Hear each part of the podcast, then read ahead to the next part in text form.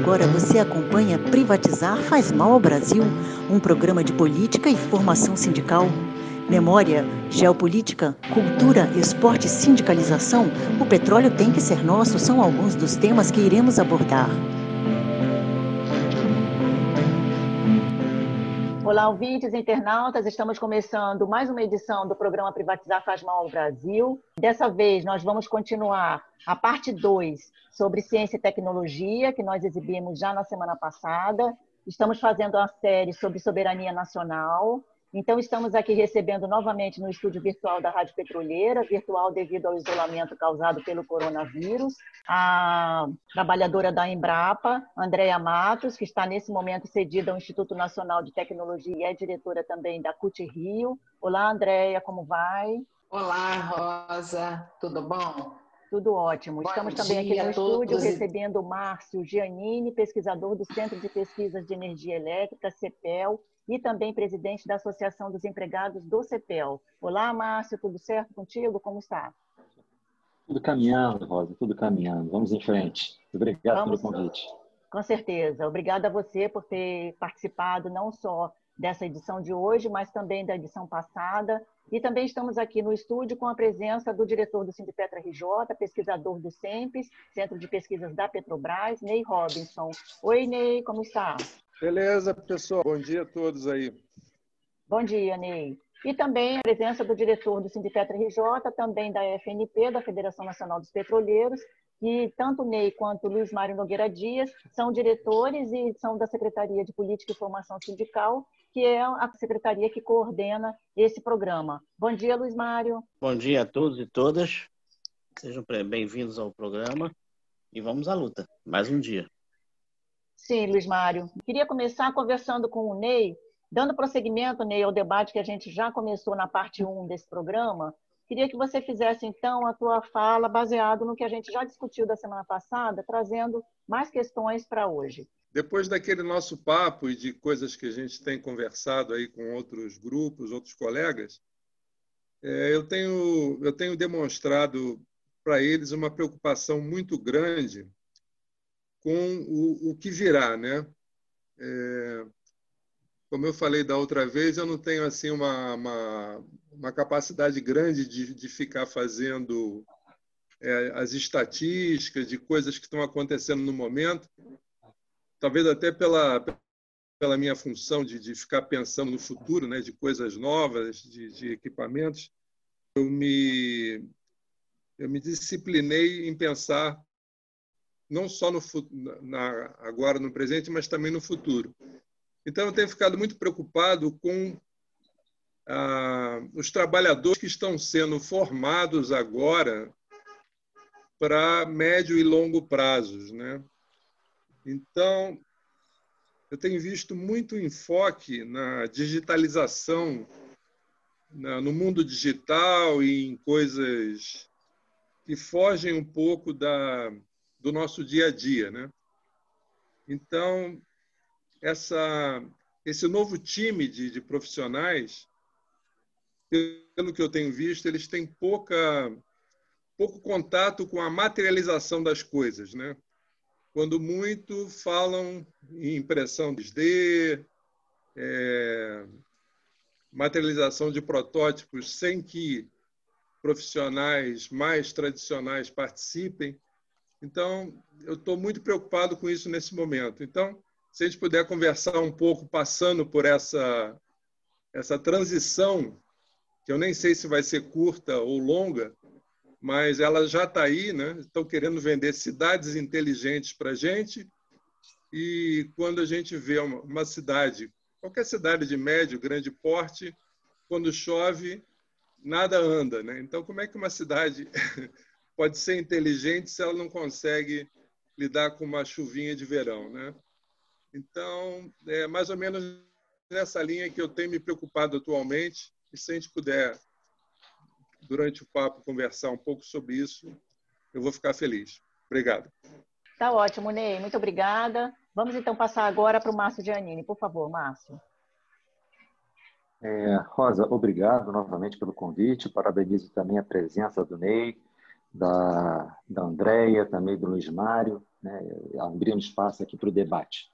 Quanto à questão que o Ney acabou de colocar, sobre a questão da narrativa tecnológica e formação de mão de obra, é, ela, na verdade, ela perpassa todo o modelo concentrador que a gente tem hoje. É, existe uma, uma frase que é, que é, na verdade, um, quase que um lema, um mantra, né, que é crescer e perecer. E esse, na verdade, esse lema, ele tem, na verdade, por trás todo um conhecimento, uma narrativa do, do da, na, escola neoclássica de economia, né? E que, na verdade, a gente não concorda com, a, com essa temática, com essa abordagem. O que a gente tem, na verdade, é que tem uma preocupação social, uma, uma preocupação de como conciliar o desenvolvimento, tanto da parte tecnológica, da ciência, com a inclusão social. E o que a gente observa, na verdade, é que são dois caminhos, são duas vertentes que não se falam quando você está em outros fóruns, né? Basicamente, a gente pode dar um exemplo, né, que 1,2 bilhão de pessoas no mundo não tem acesso à energia elétrica, uma tecnologia já plenamente dominada. 3 bilhões de pessoas no mundo não têm acesso a gás natural para fazer sua cocção, isso é, utilizam esterco ou lenha. Bem, então existe uma contradição. Quando dizem, na verdade, que o capitalismo venceu o comunismo, ou o socialismo, isso, na verdade, é retórica. A verdade não venceu, porque você não pode considerar uma sociedade evoluída, uma sociedade, sociedade é, desenvolvida, quando, na verdade, você tem uma gama da população mundial não fazendo parte né, da, dos princípios mais básicos, dos serviços mais básicos que a gente deveria ter.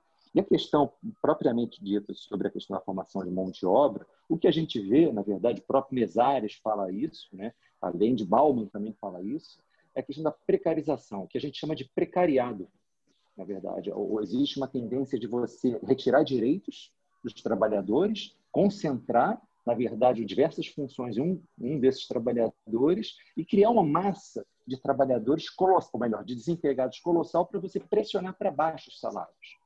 Isso aparece não só no Brasil, como no mundo todo.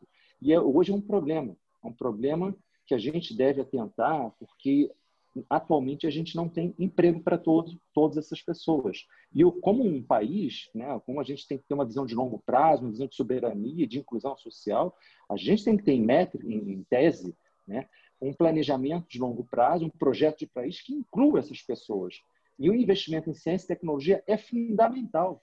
Não existe, na verdade, como você passar da situação que nós nos encontramos hoje para uma, uma sociedade mais equânime, uma sociedade mais é, igual, mais paritária, sem investimento em ciência e tecnologia. E, naturalmente, educação também. Eu passo a palavra agora para a Andréia, para fazer seus comentários.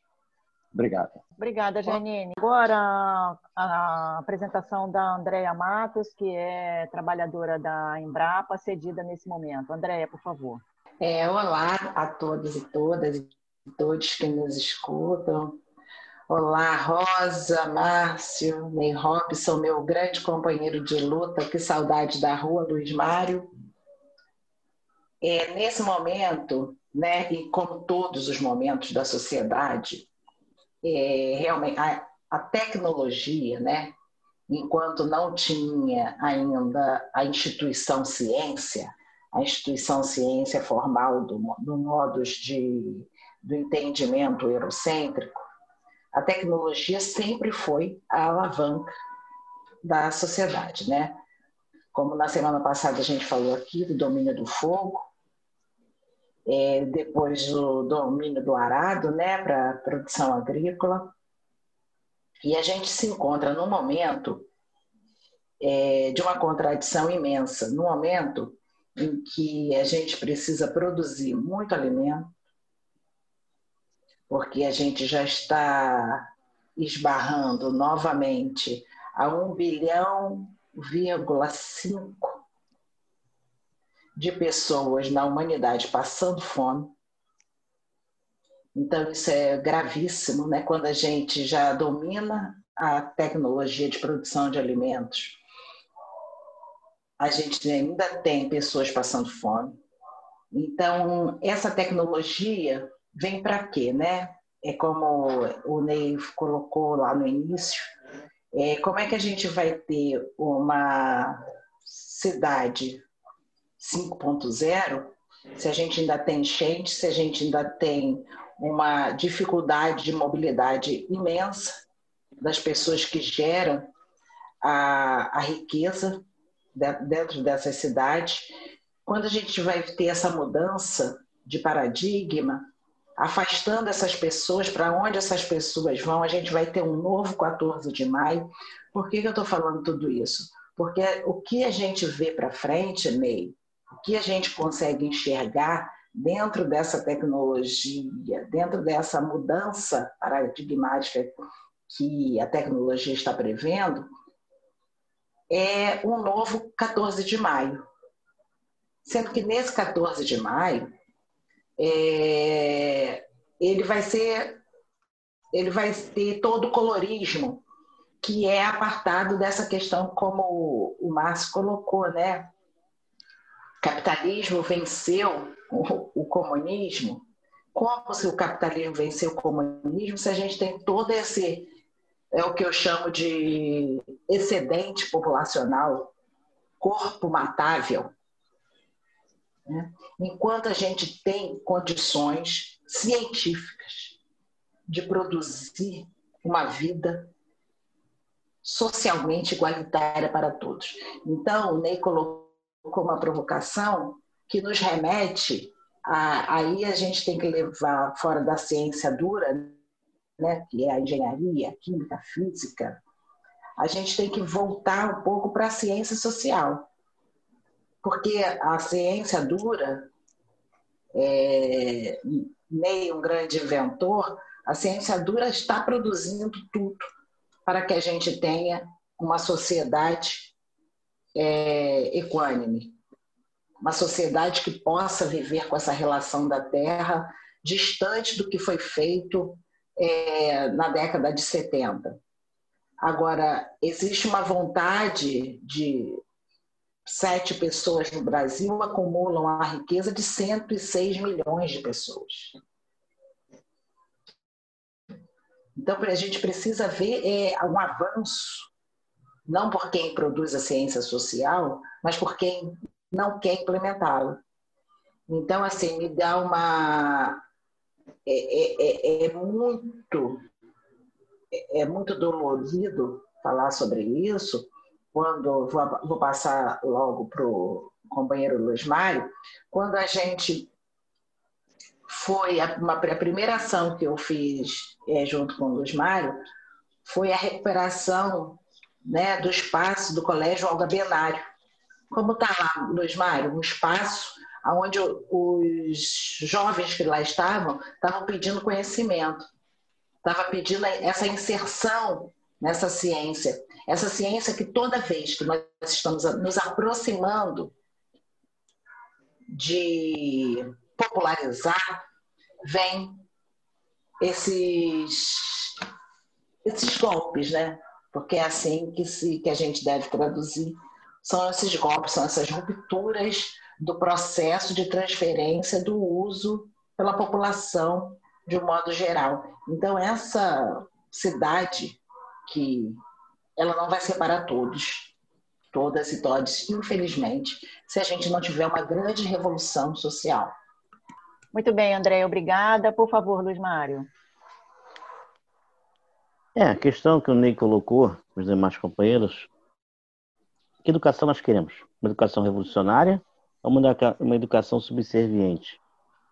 A educação revolucionária é impossível concebê-la quer para seja técnicos ou para engenheiros ou para qualquer graduação de segundo grau ou de terceiro grau, sem filosofia, sem história, sem sociologia, sem pensar fora do quadrado. O cientista, o pesquisador, o engenheiro, o técnico das diversas disciplinas necessitam ter a capacidade crítica. Como desenvolvemos isso nesse estudante, nesse futuro profissional, sem ter essas disciplinas no curso? Como desenvolver a capacidade técnica do técnico industrial em edificações eletrônica com um curso compactado de apenas um ano e meio? Coisa que nós combatemos como técnico. Nós combatemos, nós é, lutamos para a volta do curso técnico de três, quatro anos. Então fica muito difícil ter um profissional revolucionário, profissional preparado para a sociedade nessas condições que nós temos hoje. A pergunta também que eu faço: tecnologia para quê? Para quem? Ciência, tecnologia para quem? Ciência para quem? Pra, por que tem que ter? Por que tem que ter esse desenvolvimento? Estamos servindo somente aos barões do café, aos barões do capital, ao barão da indústria? A quem nós servimos? E se você não pensar também em ciência e tecnologia, o papel e o contexto que ela está, ela cai no vazio tecnicista. Então, nós não estamos por esse caminho bem frisar que colocado, estamos atrás, temos tecnologia de transporte, habitação, saneamento, água, drenagem, energia, mas não são aplicadas por quê? Porque quem manda no mundo não quer que pobre seja feliz, tenha saúde, tenha educação. Salve a balbúrdia das universidades, das escolas técnicas, do Cefet, dos IFES. Ontem, mais uma balbúrdia foi comemorada em 120 anos. A balbúrdia da Fiocruz. A ASFOC, Sindicato Nacional, comemorou ontem, fez uma entrega de premiação muito interessante a vários profissionais e contou com a presidente da Fiocruz no evento. É muito interessante como se agraciaram ambos os lados. É... Como a gente vai construir alguma coisa se a gente não pensar no outro? Como a gente quer construir alguma sociedade se a gente não pensa no próximo? E na oportunidade que nós temos que dar aos oprimidos a falarem, a berrarem, a gritarem, a se expressarem das mais diversas formas. Nós petroleiros estamos sofrendo muito. Mas a categoria como um todo não percebeu-se ainda da necessidade de lutar. Que lutar é possível, que sonhar é possível, e reconquistar direitos é possível e que a greve é inevitável para evitar o fim da Petrobras, das nossas co-irmãs, das defesas do, das empresas públicas e serviços públicos. Nós temos que partir para a greve, pessoal. Para a greve na tecnologia, na ciência, na educação, em todos os setores da economia.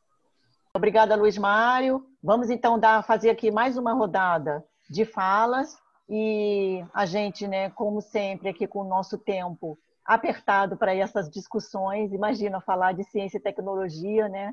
Dá para a gente fazer congressos, e principalmente nesse momento. Então, assim, é, os convidados trouxeram aqui questões ultra importantes, né, que precisam com urgência serem muito mais discutidas pela sociedade, principalmente aqui no Brasil.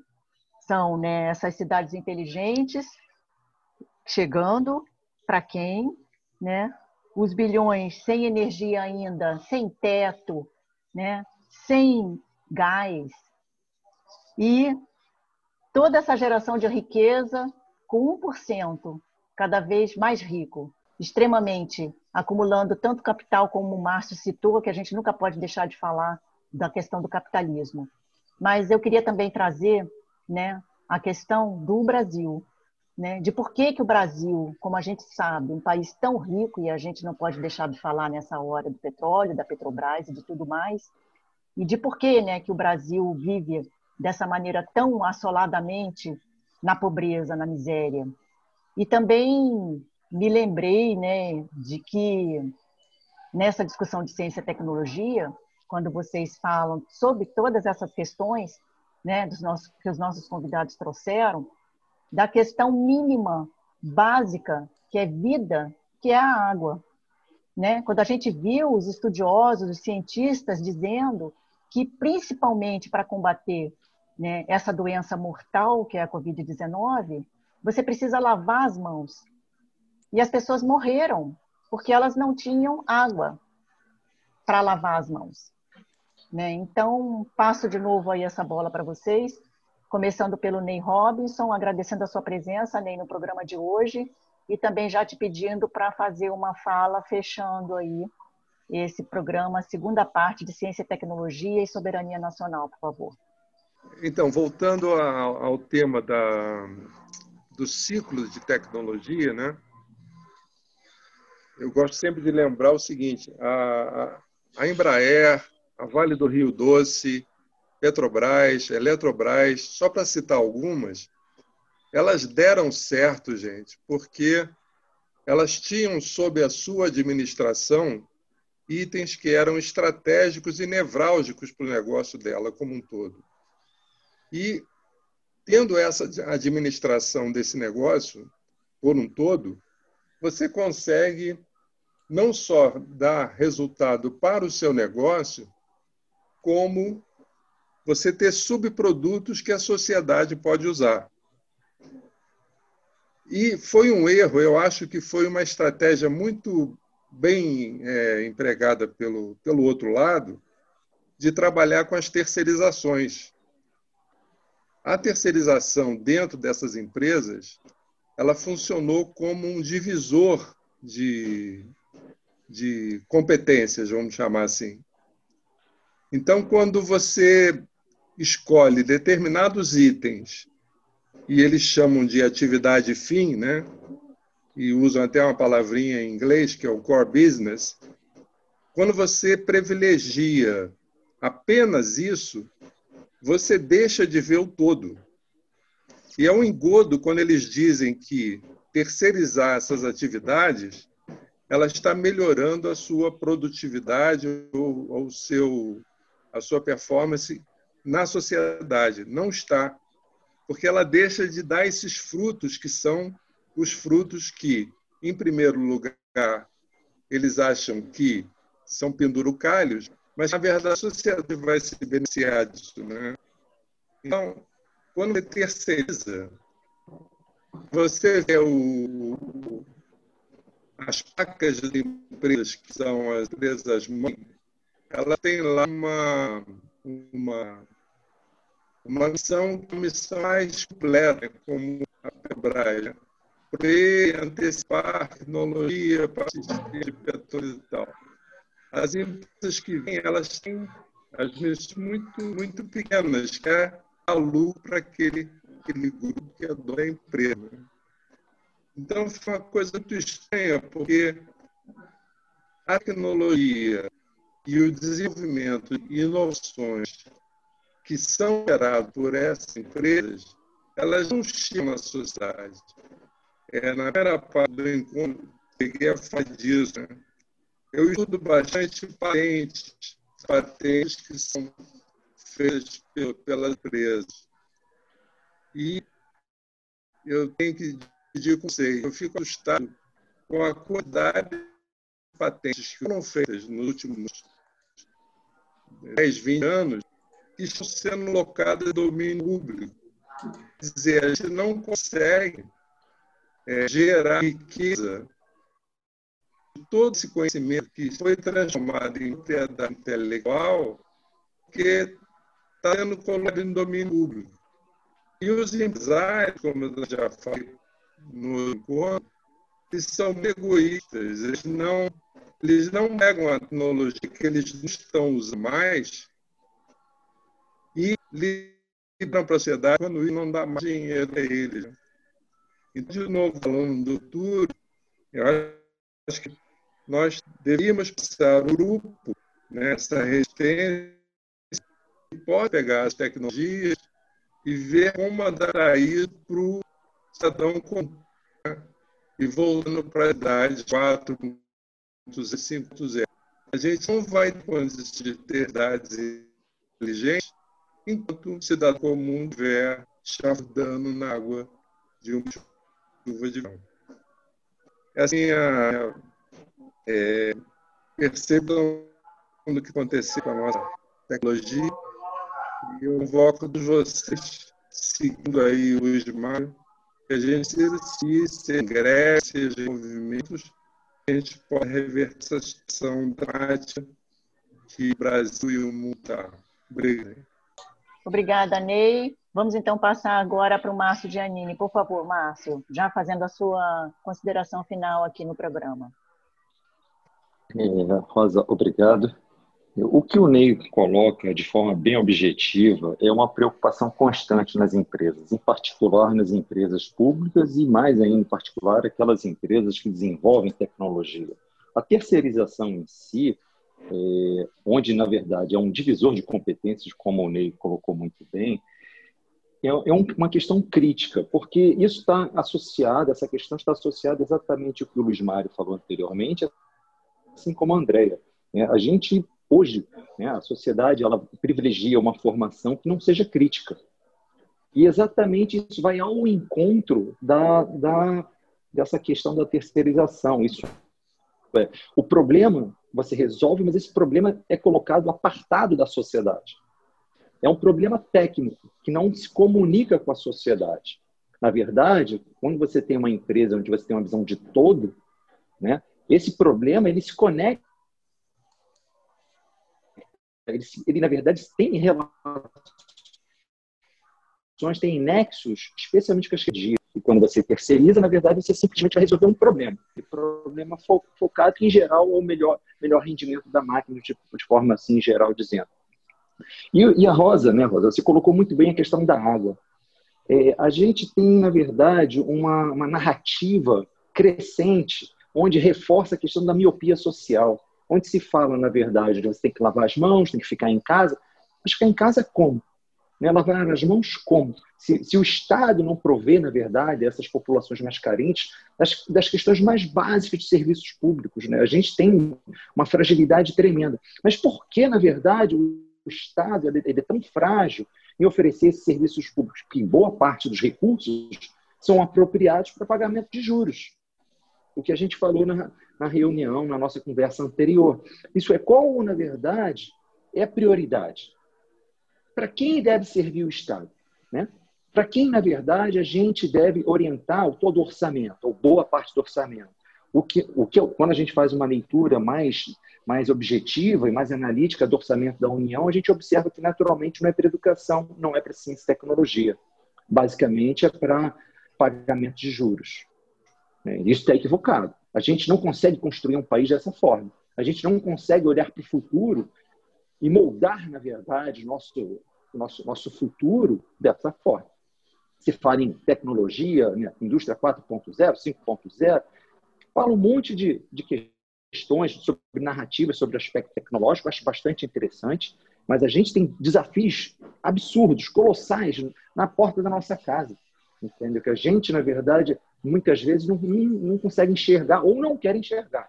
Né? O que Bauman fala que é uma miopia social, que na verdade é mais uma cegueira moral do que qualquer outra coisa. É muito mais fácil você ter um desvio de olhar do que propriamente olhar uma criança na beira do sinal e se preocupar com isso, e empatia com isso, tentar resolver o problema, que é isso que nós devemos fazer. É inaceitável a gente ter um país como o nosso, rico, próspero, e ter de, milhões de pessoas ainda passando fome. Isso é inaceitável. Eu gostaria de fazer minha última colocação aqui, é, parabenizando esse evento, no sentido de a gente ter um debate plural, num espaço que geralmente a gente não tem, de colocar essas questões, né? e que venham mais debates nesse sentido. Eu parabenizo também Ney, Andréia, Rosa e Luiz Marcos. Muito obrigado.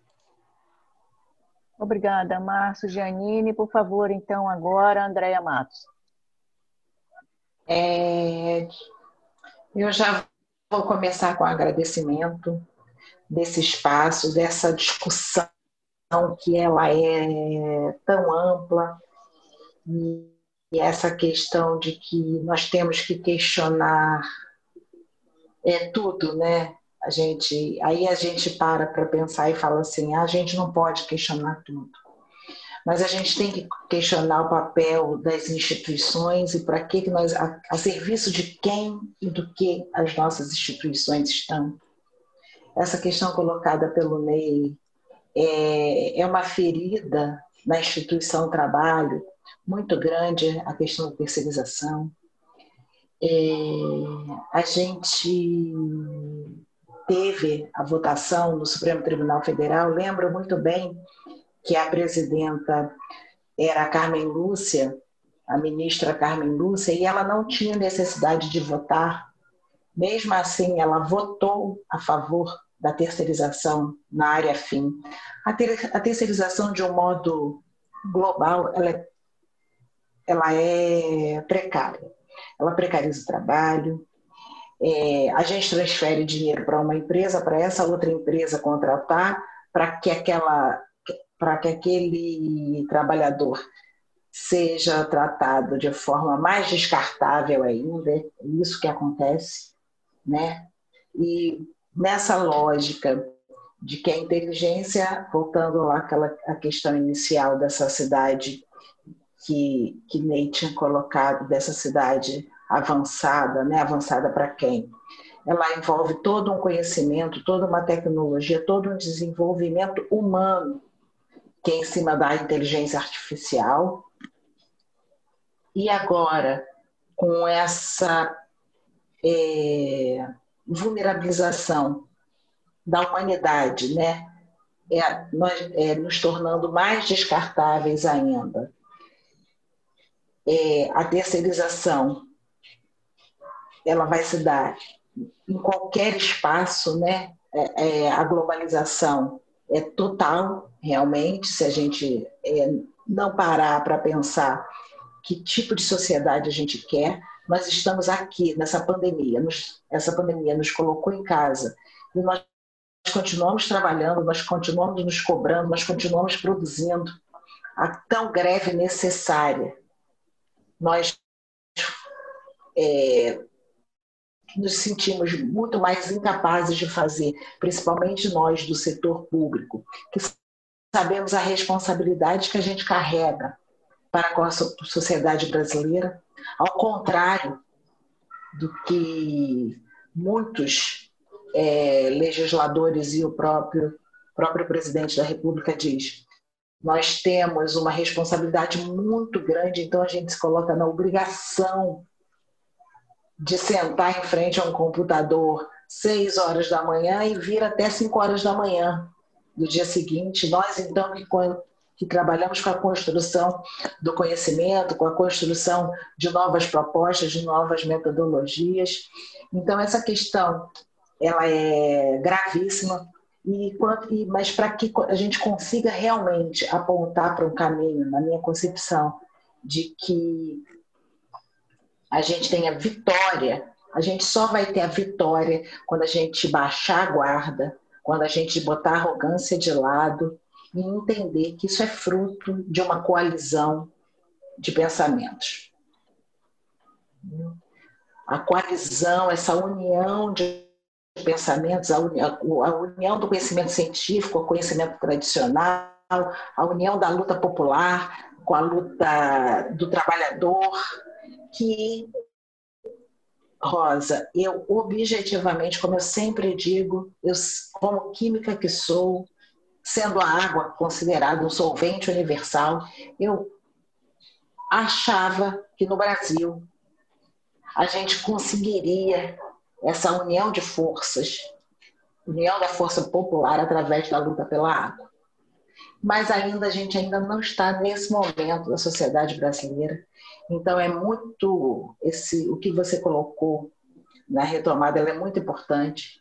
O fato da gente não ter água para lavar as mãos foi uma coisa assim, a nossa sociedade está muito doente.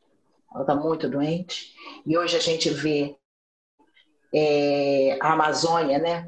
A gente que é um, um grande símbolo mundial, sendo derrubada, enquanto a gente sabe o valor da floresta em pé, no qual um sindicalista foi morto há quase 40 anos atrás por causa disso, Chico Mendes.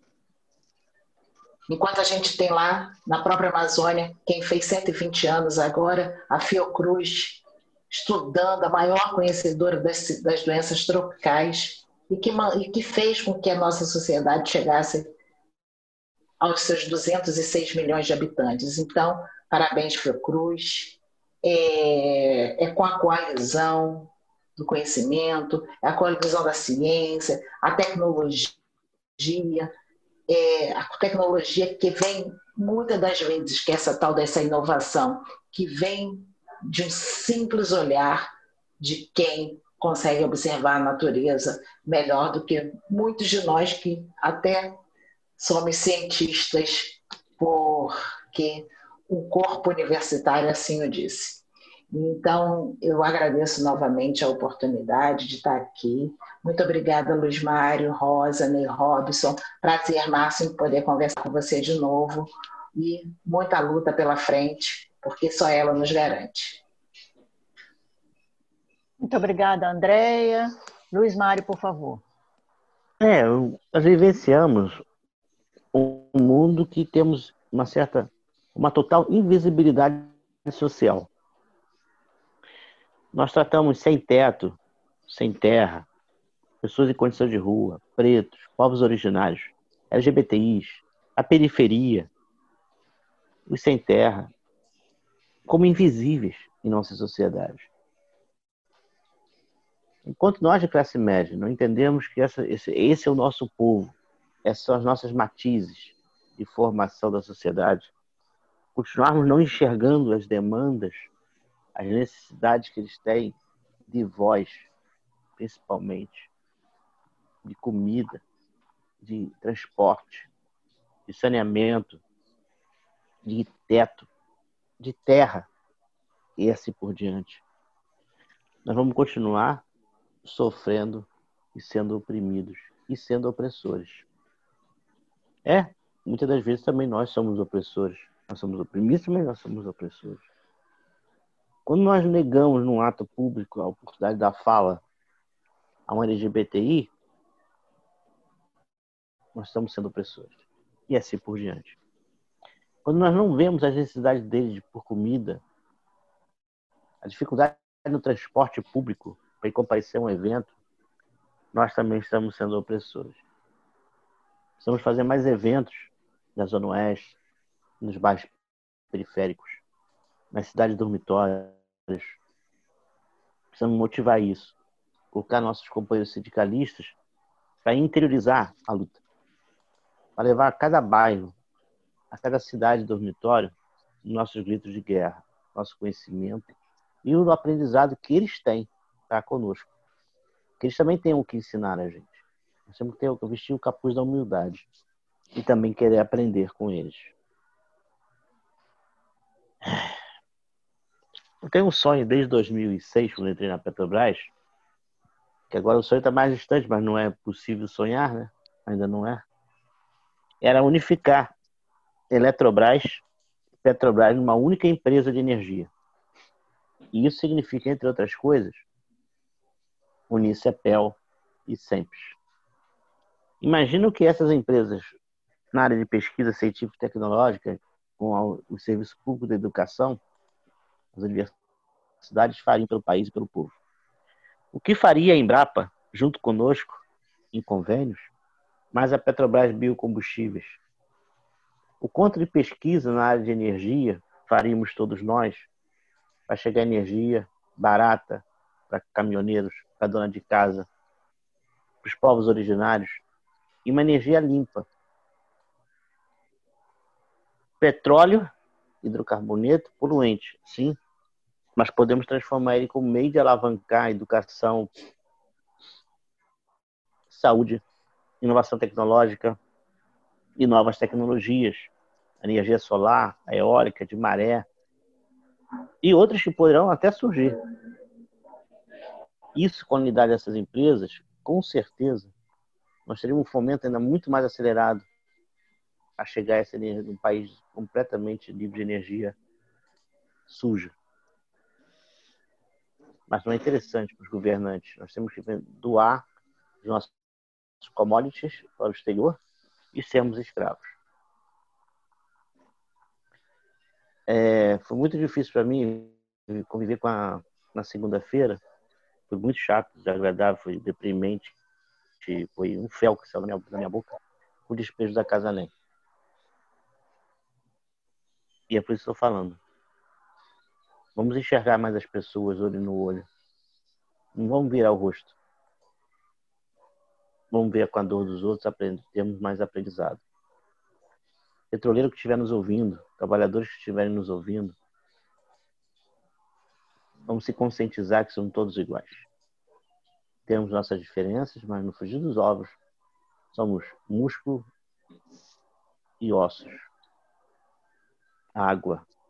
70% do nosso corpo é água. Não podemos viver sem água, mas querem privatizar a água querem privatizar as companhias de saneamento básico, entre tantas outras.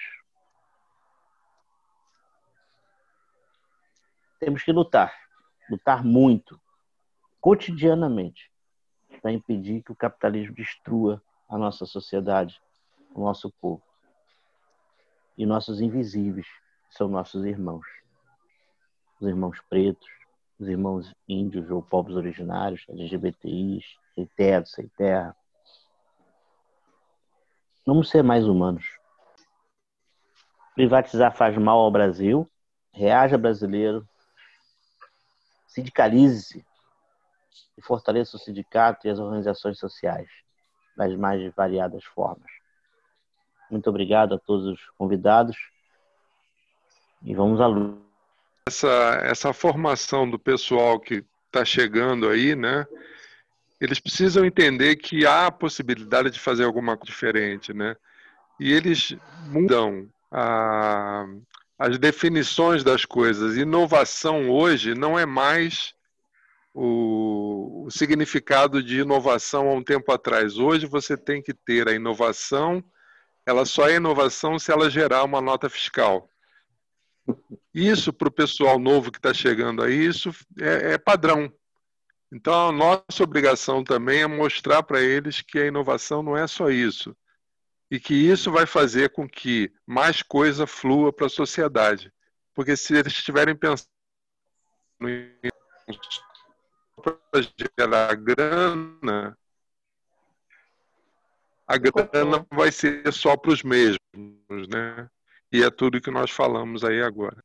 Essa questão da, do jovem de entender esse, esse mundo, ele é através disso aqui que a gente está fazendo. É muito diálogo.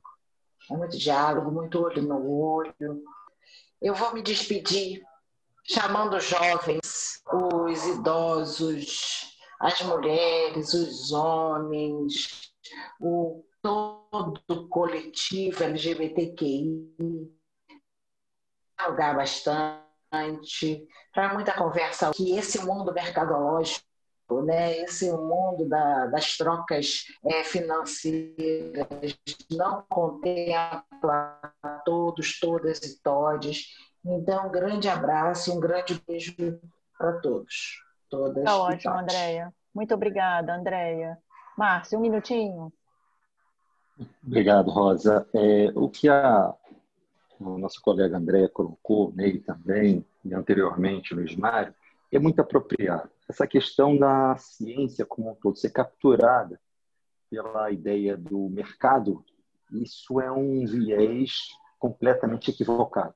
A gente tem que ter uma visão de longo prazo, a gente tem que ter uma formação sólida e uma formação que inclua uma visão crítica, naturalmente, para que a gente possa construir uma sociedade crítica, uma sociedade melhor. Né? Anthony que foi o professor do Piketty, ele fala que o maior problema no mundo hoje é a desigualdade. Não é o terrorismo, não é outro problema.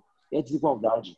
E a gente só enfrenta a desigualdade entendendo e se colocando na posição do outro, entendendo os problemas do próprio sistema capitalista e propondo soluções. E é possível, é possível sim. Eu queria dar uma, uma menção final de que é possível sonhar sim e é possível construir um outro amanhã. Para isso, a gente tem que estar juntos, tem que resistir a esse momento difícil mas eu tenho certeza absoluta que nós passaremos por tudo isso. Nós passaremos e poderemos construir um país melhor. Porque dessas crises também a gente pode observar algumas oportunidades. Essas oportunidades, praticamente, é de nunca mais termos um, um governo genocida, um governo proto-fascista como esse. Ter muita responsabilidade no seu voto e não acreditar numa narrativa simplista de bem e mal, como foi feito na, na última eleição. Eu agradeço aqui, me despeço e parabenizo também de novo o espaço. Obrigado. Tá ótimo, Márcio. Eu agradeço a vocês, então, é, para mais esse episódio, né, a parte 2 aqui com os nossos convidados de Ciência e Tecnologia Soberania Nacional. A gente teve a honra de receber aqui no estúdio virtual da Rádio Petroleira a participação da Andrea Matos. Ela é trabalhadora da Embrapa, cedida atualmente ao Instituto Nacional de Tecnologia e diretora da CUT Rio o Márcio Giannini. Muito obrigada, Márcio, pesquisador do Centro de Pesquisas de Energia Elétrica, CEPEL, e também presidente da Associação dos Empregados do CEPEL.